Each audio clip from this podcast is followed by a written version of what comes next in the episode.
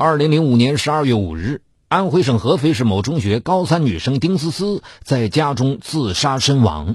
死者身旁留有一封写给父亲的遗书，还有一本厚厚的日记。在一百二十一篇日记中，有七十一篇与父亲的婚外情有关。敬请收听本期的拍案故事《最后的日记》。我叫丁思思。在一所重点高中上学，学习成绩一直不错。最让我开心的是，我有一个幸福的家庭。一天放学后，我无意中发现一个酷似我爸爸的人挽着一位年轻阿姨走在街上。我以为看花了眼，就偷偷的跟在后面仔细看，没想到那就是我的父亲。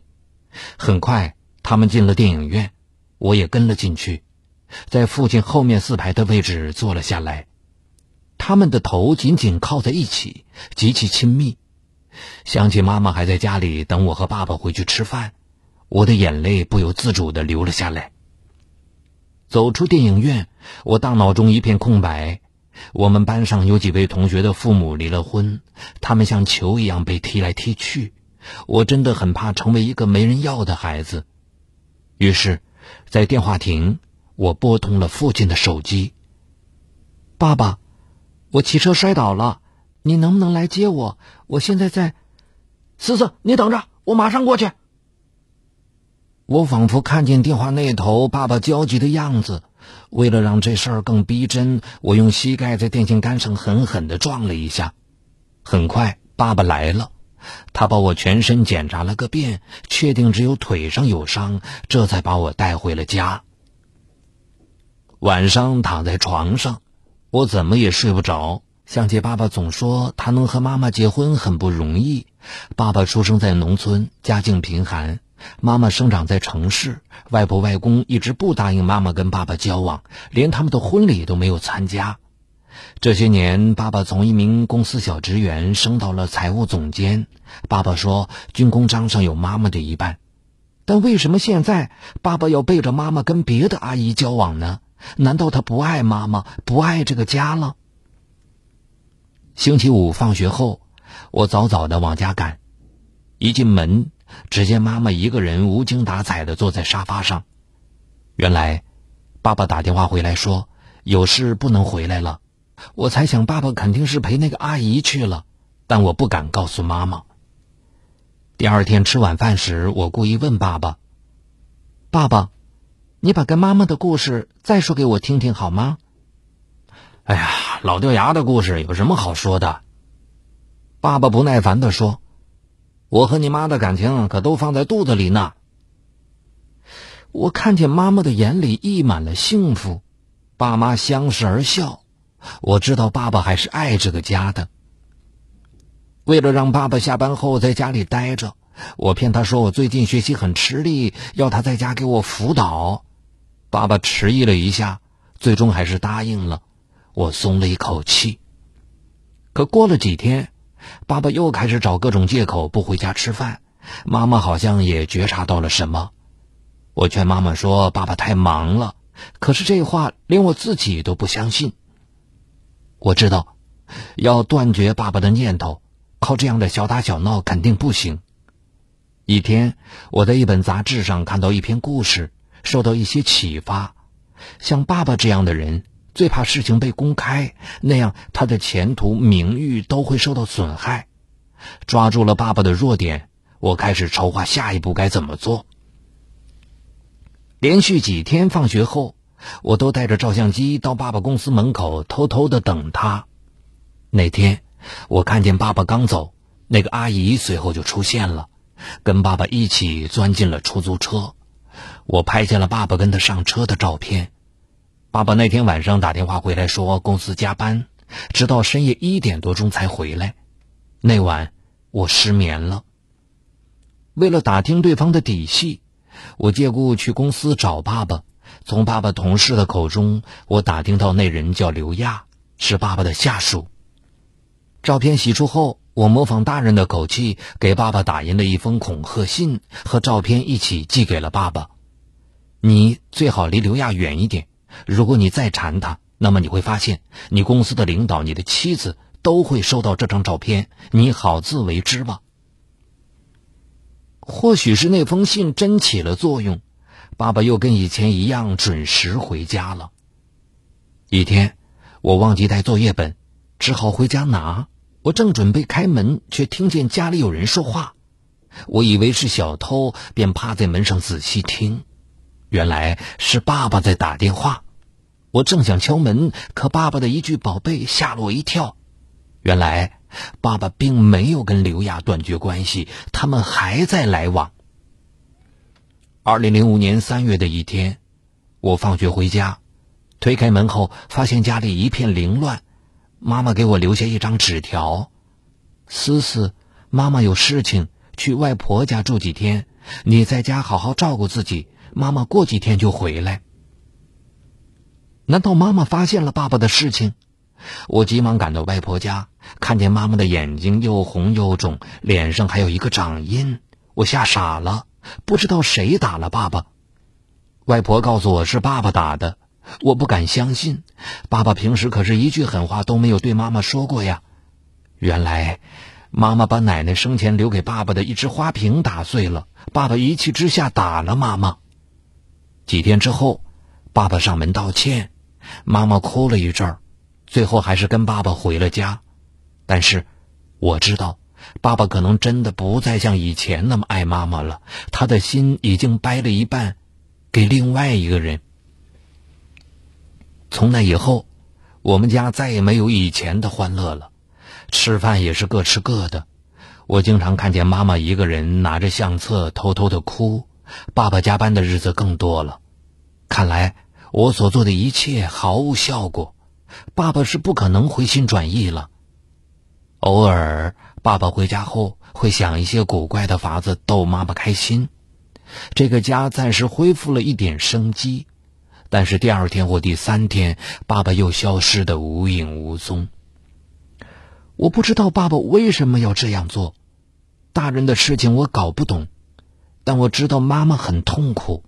我不希望妈妈再这样痛苦下去，也不希望爸爸再这样游戏妈妈的感情。我希望爸爸向妈妈坦白，然后离婚。自从发现了爸爸的秘密后，我晚上老做噩梦。我希望尽快从这种状态中解脱出来。如果爸爸真的能跟妈妈坦白，我想我会原谅他的。二零零五年四月十日，我冒充一个追求刘亚的人，给父亲寄去了第二封信。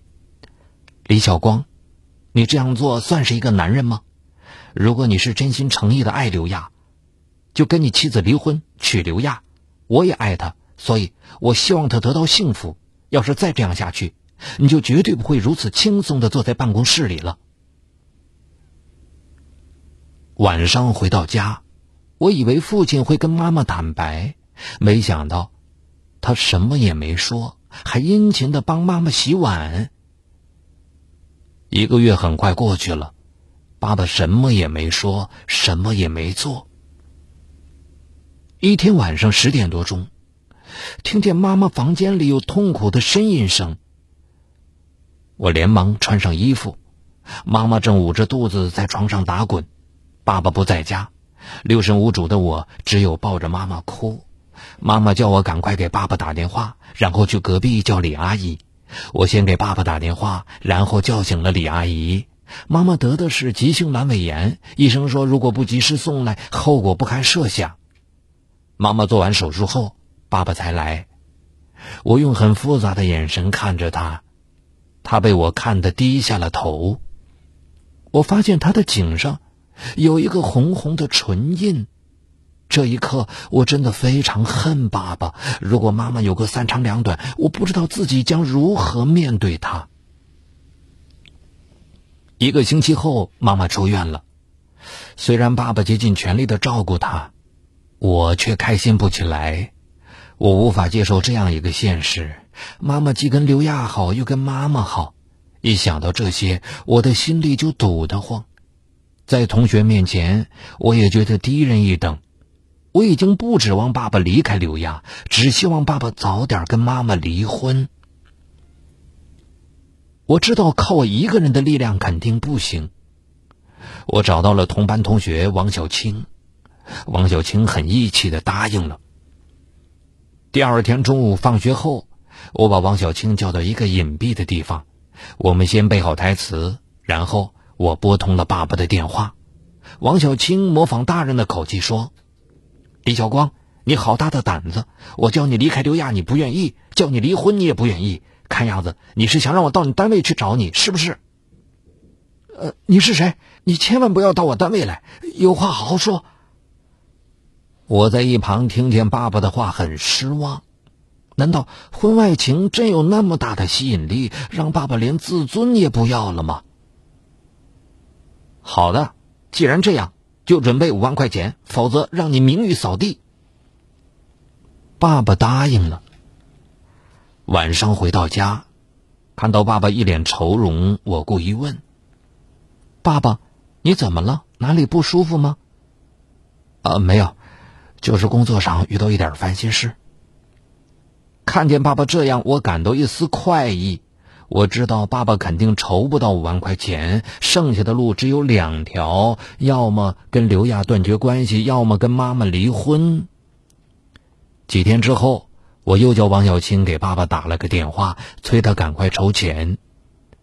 放学回到家，我看见爸爸妈妈在吵架。原来，爸爸骗妈妈说要跟朋友合伙做生意，要先把我上学用的钱拿出来用一下。妈妈死活不同意。我上大学的钱是妈妈一点点攒下的，我们全家称它为成才基金。就是在最困难的时候，也没有人想到会动用这笔钱。现在爸爸为了刘亚，连我也不顾了。我颓然的坐在地上，眼泪不知不觉流了出来。爸爸不再爱我了。没拿到钱，爸爸三天两头的跟妈妈吵，说妈妈不支持他。他说这么做也是为了这个家。妈妈说不过爸爸，只有哭的份儿。我看见妈妈这样，也就不再打电话催爸爸要钱了。一天，妈妈把我叫到身边说：“思思，我也不知道你爸爸怎么了，他好像变了一个人。再这样下去，我怕我们这个家就要散了。所以，妈妈决定去你外婆家住，和你爸爸分开一段时间，各自想想。妈妈，你不要走好吗？”你走了，我怎么办呢？思思，妈妈也不愿意离开你，但你也不想让爸爸妈妈离婚吧？我真想对妈妈说：“妈妈，你离婚吧，我支持你。”但我不敢说。一个星期后，趁我去上学的时候，妈妈走了，给我留下一封信，还有二百元钱，叫我到外面小餐馆吃饭。拿着妈妈的信，我肝肠寸断。爸爸回来后，我对他说：“妈妈走了。”他什么也没说。冷冷清清的过了几天，爸爸又到外婆家去接妈妈，连续跑了三趟。妈妈最终又跟爸爸回来了。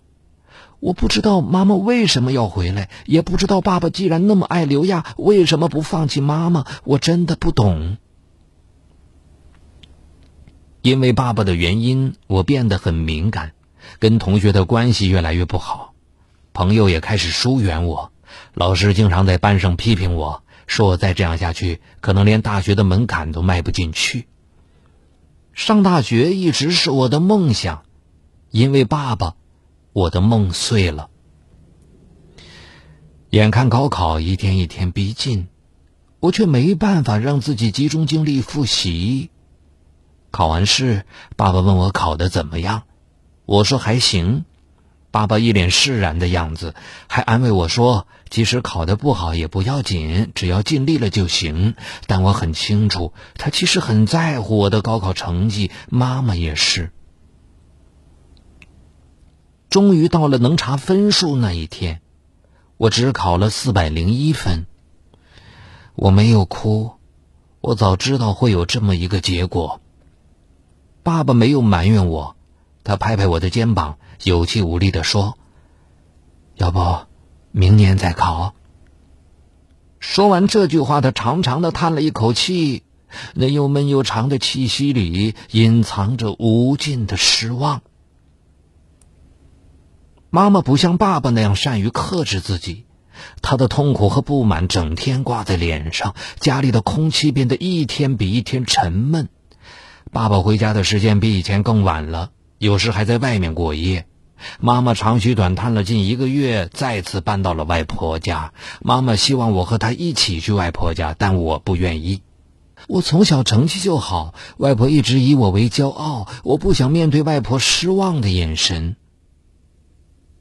妈妈走后，爸爸似乎有些愧疚，他买了好多我爱吃的东西，我却没有一点食欲。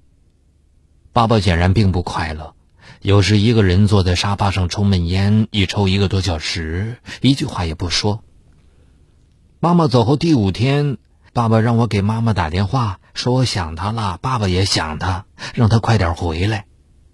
我机械地重复着爸爸的话，其实并不真的希望妈妈回来。我真想大声地责问爸爸：既然你如此在乎妈妈，为什么不能和刘亚阿姨分手？但话到嘴边，我又咽了回去。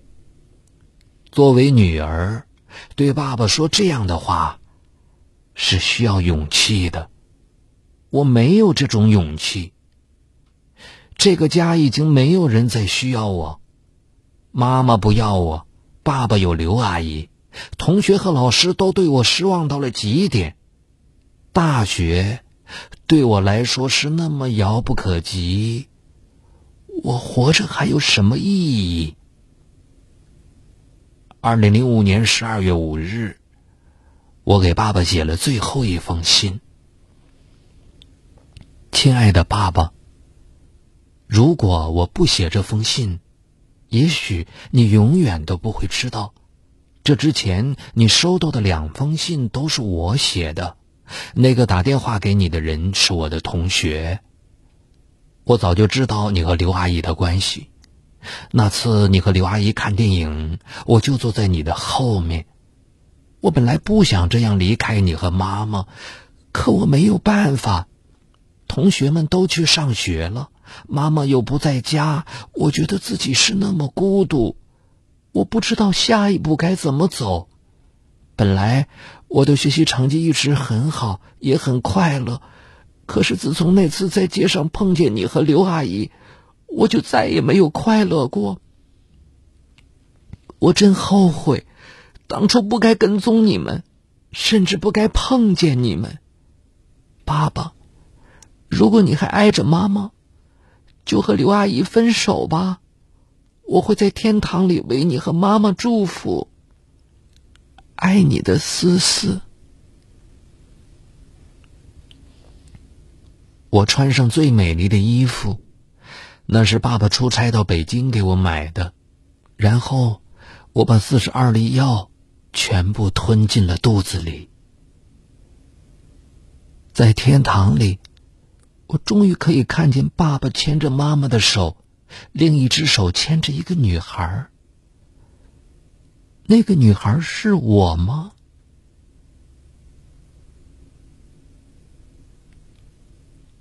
好，这一期的拍案故事就是这样。